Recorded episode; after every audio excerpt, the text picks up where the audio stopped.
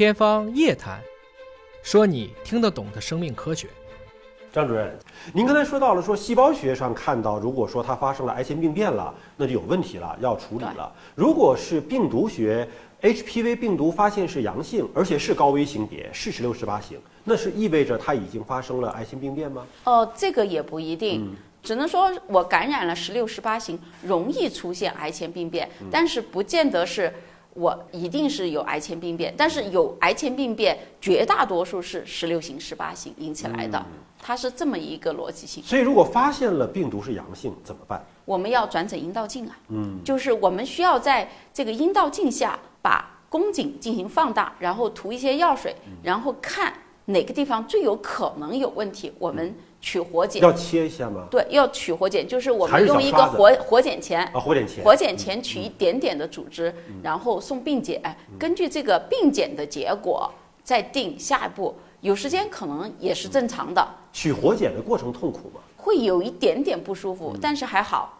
就是是不是像肠镜的那个小小钳子差不多？哎，对对对，钳一下子，对，就钳一下子就可以了。然后呢，有时间就可以发现，嗯，这个癌前病变，然后我们做一个小的手术就可以了，我们叫。呃，宫颈的锥切，嗯，就可以了。锥切的意思是切成像个小锥子一样的东西哦，您说的很对，是这样的吗？呃，有点相似，有点相似。实际上，我们叫宫颈锥切呢，包括了一种叫利普，嗯，利普手术，另外一种叫冷刀锥切。像利普手术呢，像在我们医院呢，都是在门诊就可以做了，就不用进手术室。对，不用进手术室，实际上就非常小的一个小手术。但是为了现在。呃，为了大家的舒适度，减少大家的紧张，所以我们现在就像做无痛人流一样的，给静脉用一点麻醉药啊，还是用。然后你睡着几分钟之后醒来就可以了。所以用一句很通俗的话说，就是说开始了没？已经结束，就那么短一点点的时间就把它做了啊，就实际上就。你叫什么？你叫什么？哎，等等等你回答我叫什么时候，已经就做了。对对对对，就很快就把它做了，病人也没有太多的不舒服，所以这个手术呢就。还是很简单，呃，那冷刀锥切，比如说病灶的范围比较广，然后呃不太容易切的，那么可能我们就还是收住院，然后我们做冷刀锥切，是这样。因为我们知道，对于所有的肿瘤都存在着一个早发现、早治疗，它的效果就一定是好的，对吧？是的。针对于妇科肿瘤的另外两一种，呃，子宫内膜癌和卵巢癌，它其实没有一个特别好的早筛的方式，其实是很遗憾的啊。有时候发现。嗯，也许到了中期、晚期，那就要做更多的这种介入式的治疗。是的。但是宫颈癌有这么好的早筛的方式啊，那我不知道就是在云南，大家做早筛的情况做的怎么样？细胞学还是病毒的检测，大家会积极的愿意来做这样的早筛吗？哦，实际上在二零零九年。中国已经做这个两癌筛查，已经开始普及，就是包括宫颈癌和乳腺癌的筛查，也有一些中央财政转移地方的一些项目，呃，来进行特别对这个贫困地区、边远地区的呃这个广大的妇女来进行支持。但是很遗憾，这个因为这个项目中国人真的是很多，中国妇女也比较多，所以它的筛查项目的目前是它的普及率呢。还不太够，就是普普查的范围是不太够的。您说这个政府主导的筛查，老百姓是收费还是免费？是免费的。免费的，对，免费的还不够吗？对，大家不积极吗？对，就是因为一个是这需要广大的，比如说妇联啊什么来进行组织，一个是这种，还有一些好多人不是出去打工啊什么的也不在，所以他的筛查的这个积极性不是特别高，还有可能。广大妇女还有这种认为，就是说我现在也没有什么病，你干嘛要来找我去医院去？呃，在他们的观念里面，觉得医院就是治病的，而不是防病的。所以我觉得这个观念呢，可能需要再进行的呃宣传，或者是再进行的强化。那一个是到医院来，是不是还有一种是到乡下去？对，到乡下去那就是体检了，不是到医院了。对，那大家积极吗？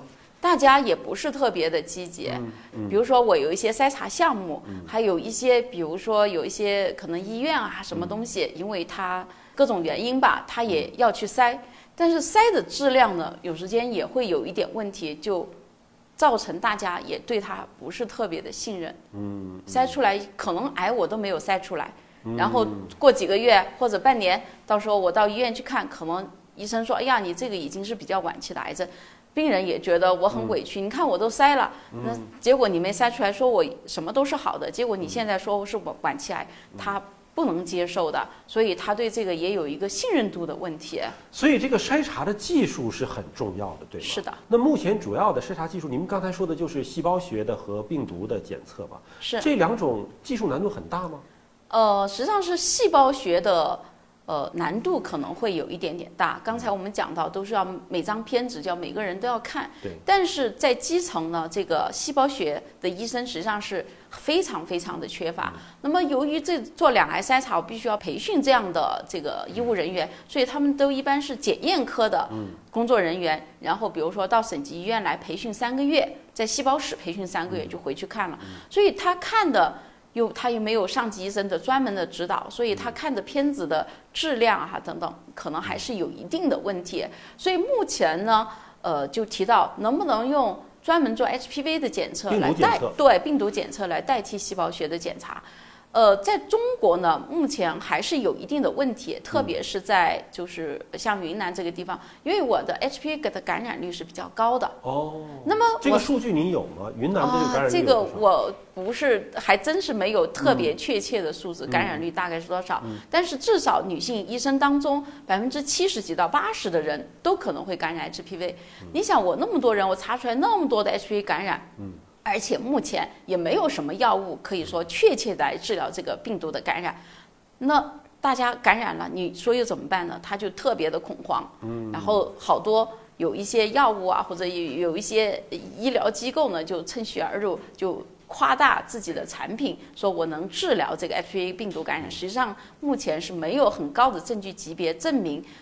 这些药物可以治疗 HPV 病毒感染的。现在 HPV 病毒的检查更主要的是一个风险提示。如果是发生了高危型别的阳性，你得赶紧到医院去做阴道镜，对吧？看看有没有细胞的变异，对吧？再做活检。但如果说做过一次阴道镜检查了是好的了，嗯，也没有什么好方法让它阳性转阴，是吗？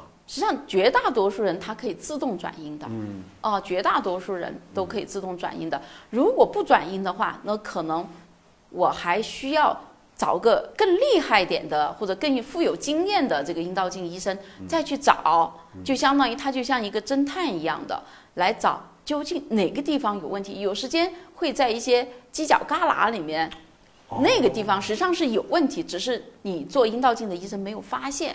哦，也就是说，看阴道镜的医生其实跟医生的经验也是有关系。对，是的。嗯，哎，所以这个癌症真的是像一个狡猾的对手啊，就是 他藏匿自己的踪迹的方法也很多。是的。